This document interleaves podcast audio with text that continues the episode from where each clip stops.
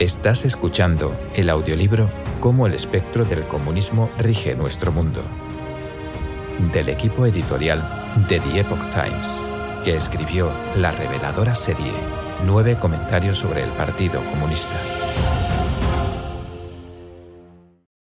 Capítulo 5. Infiltración en Occidente. Segunda parte. 6. El marxista americano. Cuando el movimiento de protestas juveniles en Occidente estaba en pleno auge en los años 60, un activista radical desestimaba su ingenuidad, sinceridad e idealismo. Si el verdadero radical descubre que tener cabello largo establece barreras psicológicas para la comunicación y la organización, se corta el cabello, dijo. Su nombre era Saúl Alinsky, un activista, organizador y autor que se convirtió en el agitador paracomunista con la influencia más nociva en décadas. La razón por la que Alinsky es denominado paracomunista es porque, a diferencia de la vieja izquierda, los izquierdistas políticos de los años 30 y la nueva izquierda, los izquierdistas culturales de los años 60, Alinsky se rehusaba a describir afirmativamente sus ideales políticos. Su visión general era que en el mundo están los que tienen, los que tienen poco y quieren más, y los que no tienen. Él apelaba a los que no tienen para que se rebelaran contra los que tienen por cualquier medio y se hicieran de la riqueza y el poder a fin de formar una sociedad completamente igual, destruyendo el sistema social existente. Era llamado el Lenin y el Sun Tzu de la izquierda postcomunista. Alinsky no solo prodigaba grandes elogios a dictadores comunistas como Lenin y Fidel Castro, sino que también declaró su lealtad al diablo mismo. En su libro Reglas para Radicales, publicado en 1971, uno de los epígrafes dice, No nos olvidemos de dar reconocimiento al primer radical, de todas nuestras leyendas, mitología e historia. ¿Y quién sabe dónde termina la mitología y comienza la historia, o cuál es cuál? El primer radical conocido por el hombre que se rebeló contra el sistema y lo hizo de manera tan efectiva que como mínimo ganó su propio reino, Lucifer. En Reglas para Radicales, Alinsky planteó sistemáticamente su teoría y sus métodos de organización comunitaria, que usan medios inescrupulosos para alcanzar sus objetivos y obtener poder. Estas reglas incluyen cosas como una táctica que se prolonga demasiado en el tiempo se convierte en un lastre mantener la presión. La amenaza usualmente es más aterradora que la cosa misma. El ridículo es el arma más potente del hombre. Y elegir el objetivo, congelarlo, personalizarlo y polarizarlo. La verdadera naturaleza de las reglas aparentemente estériles de Alinsky se vuelve clara cuando se las aplica en el mundo real. En 1972, durante la Guerra de Vietnam, George H. W. Bush, entonces embajador de Estados Unidos para las Naciones Unidas, dio un discurso en la Universidad de Tulane. Estudiantes antiguerra de la universidad pidieron consejos a Alinsky y él les dijo que protestar con los métodos de siempre probablemente haría que simplemente los expulsasen. Entonces sugirió que se vistieran con trajes del Ku Klux Klan y que cuando Bush defendiera la guerra lo vitorearan y se pusieran de pie con letreros que dijeran el Ku Klux Klan apoya a Bush. Los estudiantes así lo hicieron y se convirtió en un claro ejemplo de propaganda engañosa. En 1964, Alinsky elaboró un plan para que 2.500 activistas ocuparan los baños del Aeropuerto Internacional O'Hare de Chicago, uno de los más concurridos del mundo, para hacer que sus operaciones se detuvieran por completo. El plan se filtró a las autoridades de Chicago, quienes se vieron obligadas a negociar, y la protesta nunca llegó a realizarse para forzar a Kodak, el empleador más grande de Rochester, Nueva York, a reconocer a la organización comunitaria Fight como el representante oficial de la comunidad negra de Rochester, Alinsky tuvo una idea similar. Aprovechando una importante tradición cultural de la ciudad, un concierto de la Orquesta Filarmónica de Rochester, Alinsky planeó comprar 100 boletos para sus activistas y antes alimentarlos con frijoles para que arruinaran el espectáculo con sus flatulencias. Este plan tampoco llegaría a concretarse, pero las tácticas de Alinsky finalmente obligaron a Kodak a ceder a sus demandas. Los libros y entrevistas de Alinsky dan la impresión de que era un individuo carismático, pero despiadado y calculador. Su organización comunitaria era en realidad una forma de revolución gradual, sin embargo difería de sus predecesores en varios aspectos. Primero, tanto la vieja como la nueva izquierda eran al menos idealistas en su retórica, mientras que Alinsky le quitó a la revolución su fachada idealista y la expuso como una dura lucha de poder. Cuando daba entrenamientos para organizaciones comunitarias, preguntaba constantemente a sus aprendices ¿por qué organizarnos? Algunos respondían que era para ayudar a otros, pero Alinsky rugía en respuesta ¿Quieres organizarte para ganar poder? El manual de entrenamiento por el que se guiaban los seguidores de Alinsky decía No somos virtuosos por no querer poder. Somos realmente cobardes por no querer poder. Porque el poder es bueno, y carecer de poder es malvado. Segundo, Alinsky no tenía en alta estima a la juventud rebelde de los años 60 que estaba públicamente en contra del gobierno y de la sociedad. Él enfatizaba que siempre que fuera posible, uno debería ingresar al sistema aguardando el momento oportuno para subvertirlo desde adentro. Tercero, el objetivo final de Alinsky era subvertir y destruir, no beneficiar a ningún grupo. Entonces, al implementar su plan, era necesario ocultar el propósito real con objetivos localizados o falsos que fueran en apariencia razonables o inofensivos. Una vez que la gente se acostumbraba a que la movilizaran, resultaba relativamente fácil movilizarla para que actuara en base a objetivos cada vez más radicales. En reglas para radicales, Alinsky dijo Cualquier cambio revolucionario debe ser precedido por una actitud hacia el cambio que sea pasiva, afirmativa y no desafiante entre las masas de nuestra gente. Recuerden, una vez que se organiza a la gente en torno a algo en lo que normalmente está de acuerdo como la contaminación, luego un grupo organizado de personas ya está en movimiento. Desde ahí es un paso corto y natural hacia la contaminación política, hacia la contaminación del Pentágono. Un líder de estudiantes por una sociedad democrática, influenciado por Alinsky, dio en el clavo en cuanto a la esencia de radicalizar protestas. Dijo, el asunto nunca es el asunto, el asunto siempre es la revolución. La izquierda radical posterior a los años 60 estaba profundamente influenciada por Alinsky y siempre convertía su respuesta a cualquier problemática social en una insatisfacción con el status quo en general, utilizándolo como un peldaño para avanzar en la causa revolucionaria.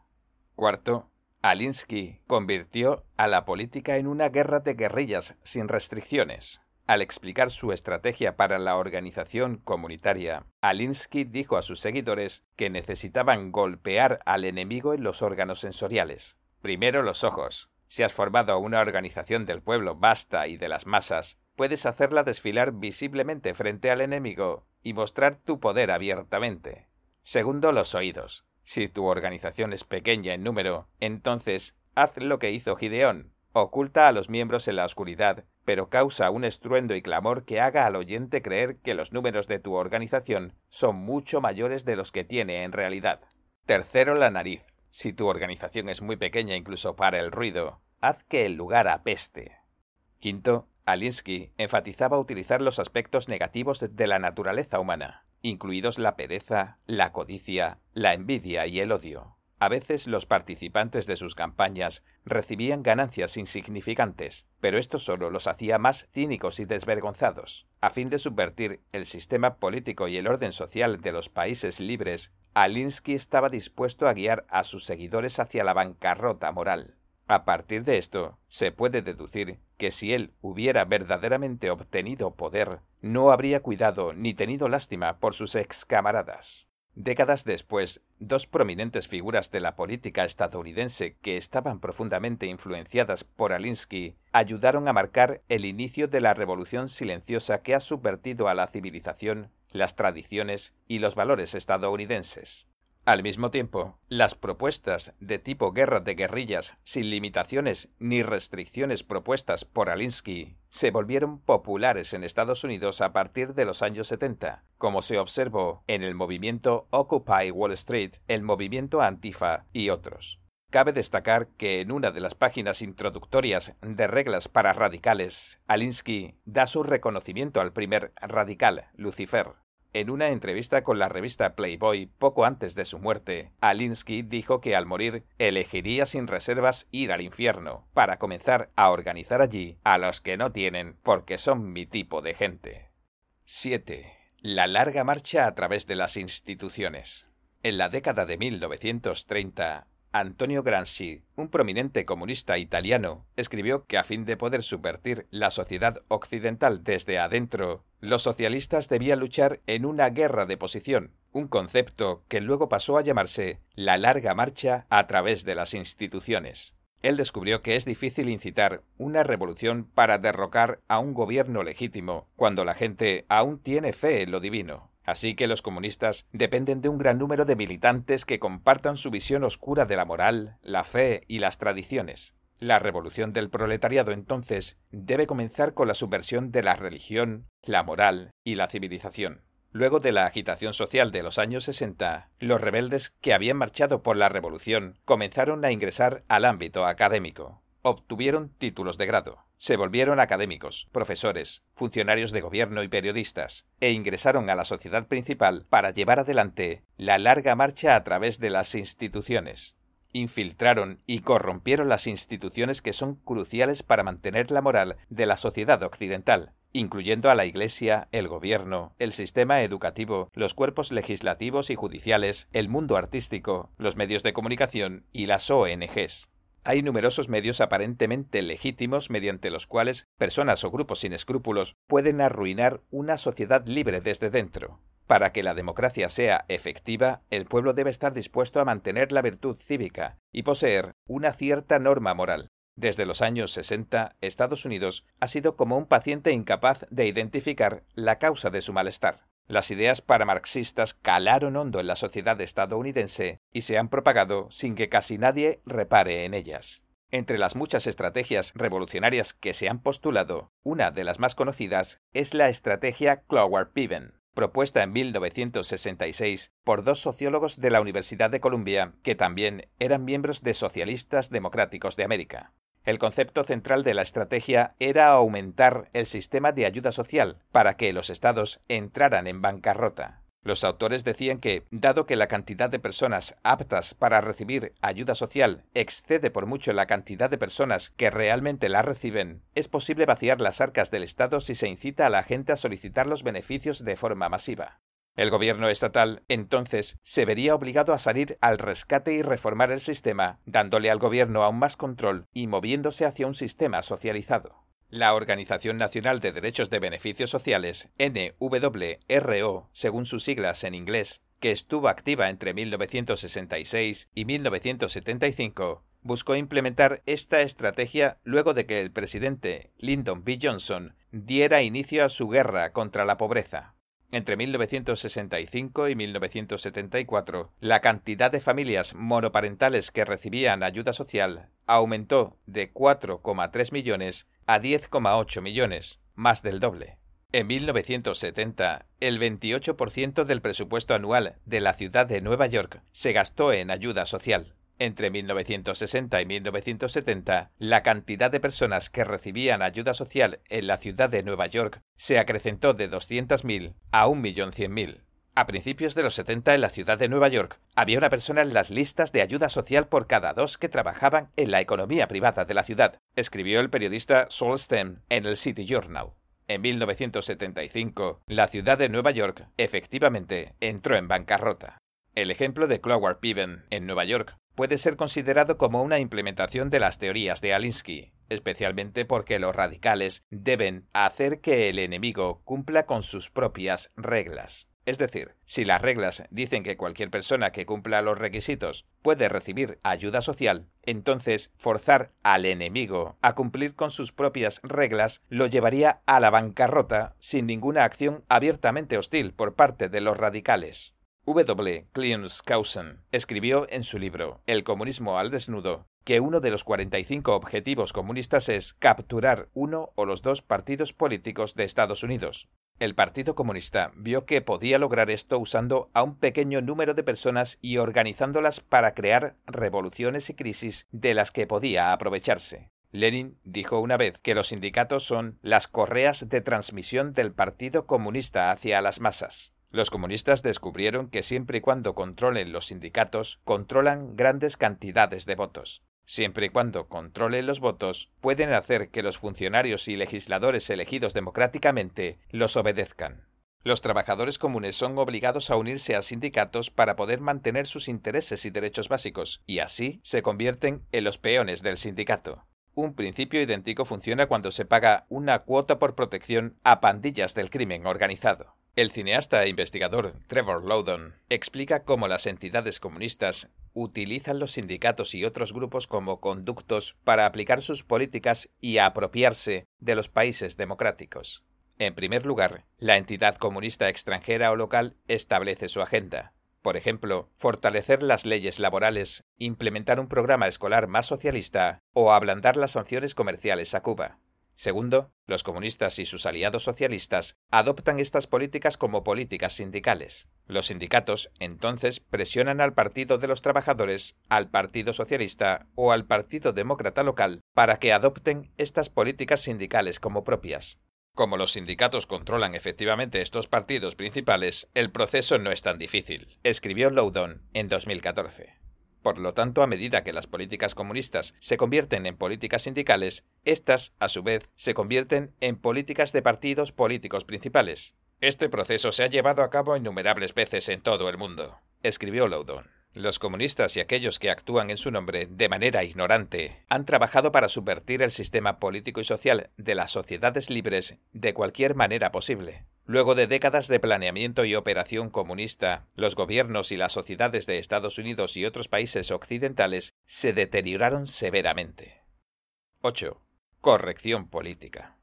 Los países comunistas siempre han ejercido un control estricto sobre el discurso y el pensamiento. Desde los años 80 apareció otra forma de control del discurso y del pensamiento en Occidente, y es que la policía del pensamiento utiliza la bandera de la corrección política para causar estragos en los medios de comunicación, la sociedad y el sistema educativo, usando lemas y críticas de masas para restringir el discurso y el pensamiento. A pesar de que muchos ya se dieron cuenta de que es algo inherentemente incorrecto, aún no comprenden sus orígenes ideológicos. Los partidos comunistas han estado usando términos tales como corrección política juntos con progreso y solidaridad por mucho tiempo. Su significado superficial es evitar utilizar un lenguaje discriminatorio contra minorías, mujeres, discapacitados y otros. No obstante, la implicación oculta detrás de la corrección política es clasificar a las personas en grupos según su estatus de víctima. Por lo tanto, quienes son considerados los más oprimidos deberían recibir el mayor respeto y cortesía. Este criterio, basado únicamente en la identidad, sin considerar la conducta ni el talento individual, es la base de la llamada política de identidad. Este estilo de pensamiento es extremadamente popular en Estados Unidos y otros países occidentales. Este tipo de clasificación es idéntica a lo que ocurría en China, donde las personas eran clasificadas como las cinco clases de rojo o las cinco clases de negro, según su riqueza y clase social antes de la revolución. El Partido Comunista Chino eliminó y oprimió a los terratenientes y capitalistas debido a su estatus social inapropiado. Atacó a los intelectuales como el apestoso noveno viejo, y gritó que los pobres son los más listos y los nobles son los más tontos. Las diferencias en el estatus político y socioeconómico entre diversos grupos se originan de razones históricas complejas, y no pueden explicarse simplemente como opresión, pero la corrección política lo establece como algo binario. Solo quienes muestran simpatía por aquellos designados como víctimas y desprecien a los opresores son considerados personas de moral, mientras que aquellos que se apartan de la narrativa son acusados de ser racistas, machistas, homofóbicos, anti-islamistas y demás. Muchos gobiernos y ONG occidentales han impulsado la corrección política para promover una agenda de izquierda, algunos países ampliaron la definición legal de discurso de odio e imponen castigos por tales discursos en escuelas, medios de comunicación e Internet. Estas restricciones generales a la libertad de expresión hacen que las sociedades democráticas se aproximen al control del pensamiento ejercido por los estados comunistas. Hoy en día, la izquierda abusa de la corrección política para privar a otros de tener un canal legítimo para expresarse. Esto se hizo más pronunciado después de las elecciones presidenciales de 2016 en Estados Unidos, cuando medios de comunicación, organizaciones y académicos de izquierda se movilizaron para quitar acceso a plataformas y silenciar a los partidarios del presidente Donald Trump. Estallaron protestas en grandes ciudades y las violaciones a la libertad de expresión comenzaron a hacerse frecuentes. Las universidades, que se supone que son bastiones del pensamiento y la libre expresión, se han convertido en centros de adoctrinamiento radical. Las organizaciones que actúan bajo la bandera de oponerse a los discursos de odio han etiquetado a grupos conservadores regulares como grupos de odio, y autores y académicos conservadores se han visto amenazados después de haber sido invitados a hablar o a asistir a diversos eventos. En marzo de 2017, el científico social americano Charles Murray fue invitado a hablar en el Middlebury College de Vermont. Cuando intentó hablar, los más de 400 manifestantes que llenaban la sala gritaron y lo abuchearon, impidiendo así que el resto lo escuchara. Luego, mientras estaba saliendo del campus, los manifestantes rodearon a Murray y a un profesor que lo acompañaba, los empujaron y agredieron. El profesor tuvo que ser llevado al hospital por una herida en su cuello. En septiembre de 2017, el autor conservador Ben Shapiro tenía programada una participación en la Semana de la Libertad de Expresión en la Universidad de California, Berkeley. Recibió amenazas de violencia por parte de Antifa, un grupo de extrema izquierda. La policía de Berkeley se preparó con equipamiento antidisturbios y dispuso tres helicópteros de policía. Se estima que los gastos por las medidas de seguridad superaron los 600.000 dólares. Irónicamente, un evento que marcó el inicio del movimiento estudiantil en 1964 fue una lucha por la libertad de expresión en Berkeley. Al mes siguiente, cuando Shapiro tenía previsto hablar en la Universidad de Utah, un grupo de estudiantes dijo que harían cancelar el evento. Un periodista le dijo al joven que lideraba el grupo que impedir que Shapiro hablara sería como no respetar la primera enmienda. El estudiante respondió No me importa. No me parece que sea, digamos, un documento relevante ahora mismo. En marzo de 2018, la profesora titular Amy Wax de la Facultad de Derecho de la Universidad de Pensilvania fue relevada de algunas tareas de enseñanza después de que hiciera una observación políticamente incorrecta durante una entrevista con un profesor de la Universidad de Brown. Wax dijo que los estudiantes negros rara vez se gradúan entre los mejores de la clase. La corrección política y las restricciones a la libertad de expresión por las que aboga la izquierda no pretenden fomentar un debate saludable entre puntos de vista diferentes. Son armas ideológicas utilizadas por quienes actúan de mala fe. La corrección política es la policía del pensamiento del espectro comunista para reprimir la disidencia y enturbiar la verdad. 9. El socialismo en Europa. Toda Europa, no solo los países de Europa del Este, está dominada por el comunismo. Los países no comunistas del norte, sur y oeste de Europa promueven y acogen, con o sin intención, ideologías y políticas comunistas. Decir que Europa está en manos del enemigo no es ninguna exageración. La Internacional Socialista es la organización política internacional más grande del mundo y está conformada por más de 135 partidos políticos y organizaciones. La organización surgió de la Segunda Internacional, fundada por Engels en 1889. Entre los primeros socialistas estaban Karl Johann Kautsky y Edward Bernstein, que promovían una reforma progresiva. Cuando se estableció la Segunda Internacional, existían más de 100 partidos políticos basados en el marxismo en todo el mundo. De ellos, 66 eran partidos en el poder que adherían al socialismo en sus respectivos países. El nombre internacional socialista se originó en 1951. Actualmente hay muchos partidos socialistas que descendieron de la Segunda Internacional por todos lados en Europa, muchos de ellos incluso gobiernan en su país. El Partido de los Socialistas Europeos, establecido en 1992, está activo en el Parlamento Europeo y está asociado a la Internacional Socialista. Sus miembros son los partidos socialdemócratas de la Unión Europea y países de alrededor, incluyendo el Reino Unido. El Partido de los Socialistas Europeos actualmente tiene 33 partidos miembros, 12 miembros asociados y 12 observadores, sumando un total de 57 partidos políticos de la Unión Europea, el Reino Unido y Noruega. Sus principales objetivos son dar forma a las políticas europeas progresistas y desarrollar una estrecha cooperación entre los partidos miembros, grupos parlamentarios y afines. En esencia, trabaja para promover vigorosamente la causa socialista. Los principios rectores del Partido Laborista del Reino Unido están basados en el socialismo fabiano. Como se detalló previamente, el socialismo fabiano es simplemente otra versión del marxismo, pero enfatiza utilizar métodos graduales para efectuar la transición del socialismo al comunismo. También aboga por impuestos altos, gran cantidad de ayuda social y otras ideas socialistas. El Partido Laborista fue muchas veces el partido gobernante del Reino Unido en décadas recientes y siempre abogó por las ideas del socialismo fabiano. El Partido Comunista Británico y sus diversas variantes también han sido muy activos en tratar de influenciar la política británica, patrocinando incluso su propio periódico, el Daily Worker, rebautizado como Morning Star en 1966. El partido surgió del Partido Comunista de Gran Bretaña, establecido en 1920, y durante su apogeo tuvo miembros elegidos en la Cámara de los Comunes. Al comienzo de las elecciones generales de 2017 en el Reino Unido, el Partido Comunista Británico repentinamente anunció su intención de apoyar al líder del izquierdista Partido Laborista. Este político que encabeza el Partido Laborista desde septiembre de 2015 ha dedicado 40 años a promover políticas socialistas, incluida la nacionalización de bienes.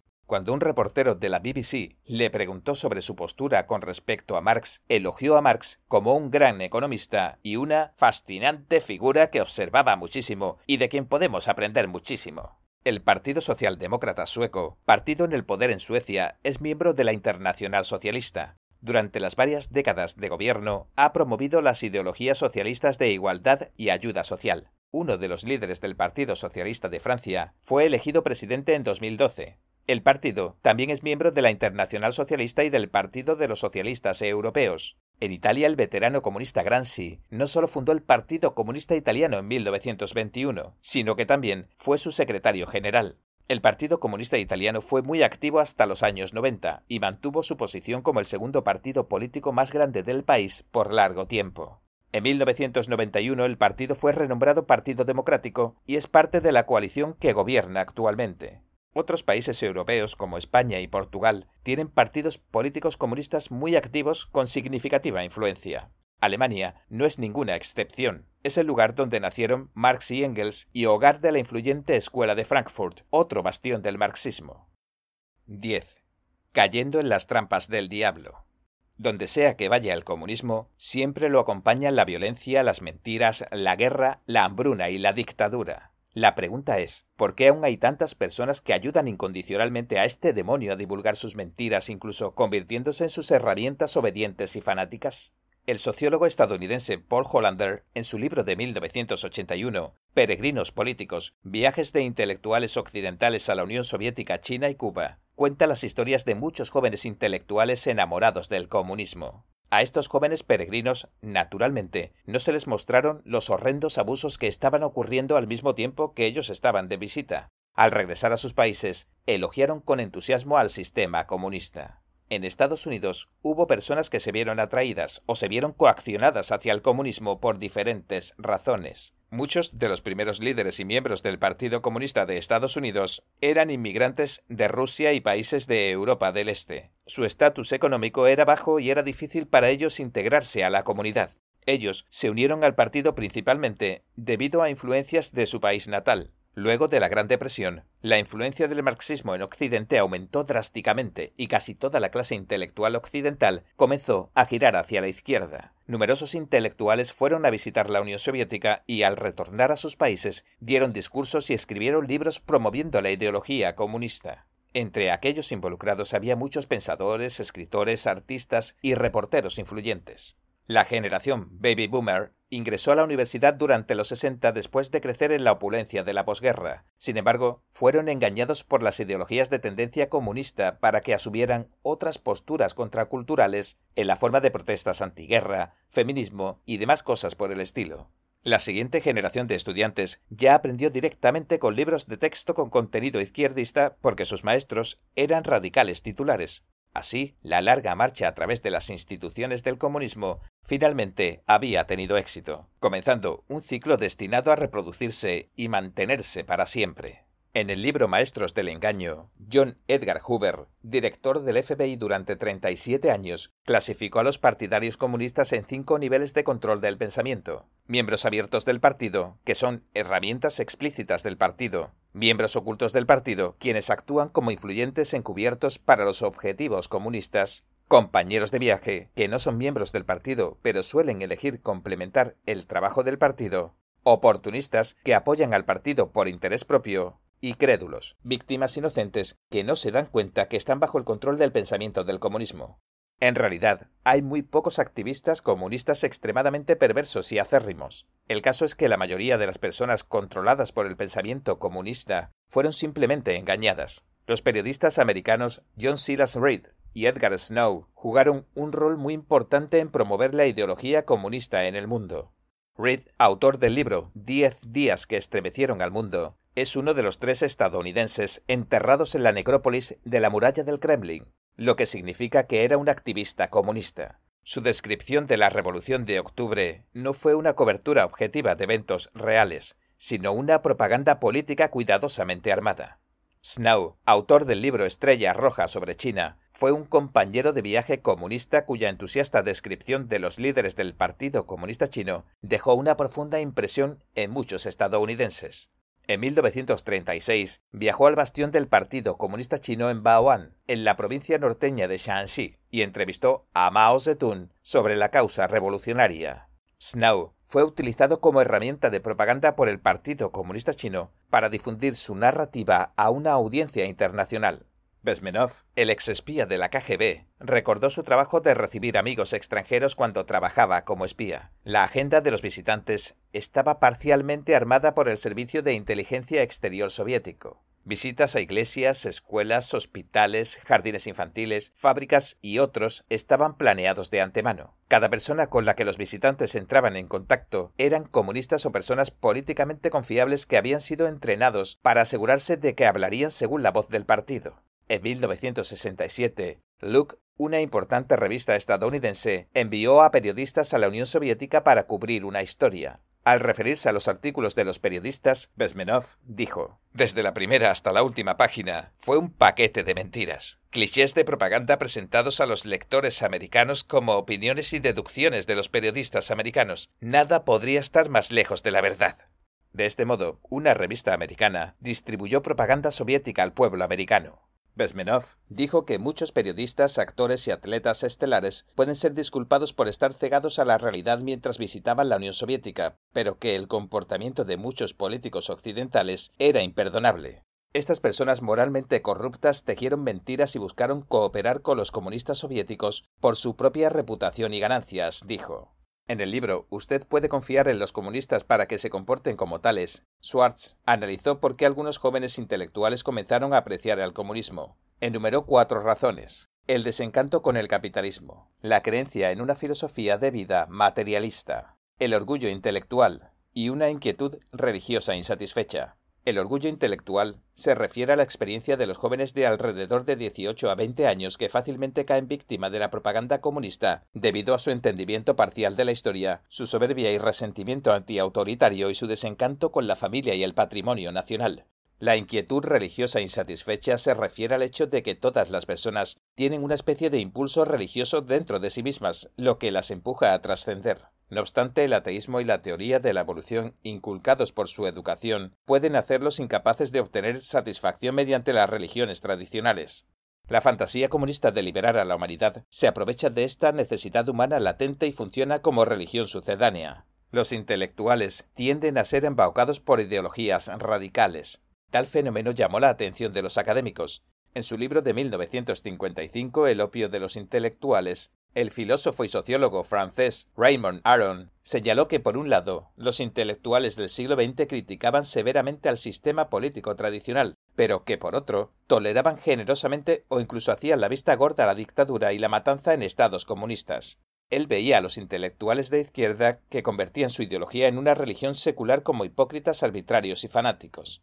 El historiador británico Paul Johnson analizó las vidas y las visiones políticas radicales de Jean-Jacques Rousseau y de una docena de intelectuales que le siguieron en su libro Intelectuales, desde Marx y Tolstoy hasta Sartre y Chomsky. Descubrió que todos ellos compartían la fatal debilidad de la arrogancia y el egocentrismo. Desde los años 60 el comunismo se ha involucrado en una invasión a gran escala de la educación estadounidense, Aún peor, muchos jóvenes se entregan a la televisión, los videojuegos, Internet y las redes sociales. Se convierten en copos de nieve u ofendiditos, personas que carecen de conocimiento, una perspectiva amplia, sentido de responsabilidad, sentido de la historia y la capacidad de lidiar con dificultades. con ideologías comunistas o derivadas del comunismo inculcadas por la generación de sus padres, son adoctrinados y por lo tanto utilizan un marco de pensamiento retorcido para evaluar los nuevos hechos que ven y oyen. Esto es, las mentiras comunistas han formado una película a su alrededor impidiéndoles tener una visión clara de la realidad.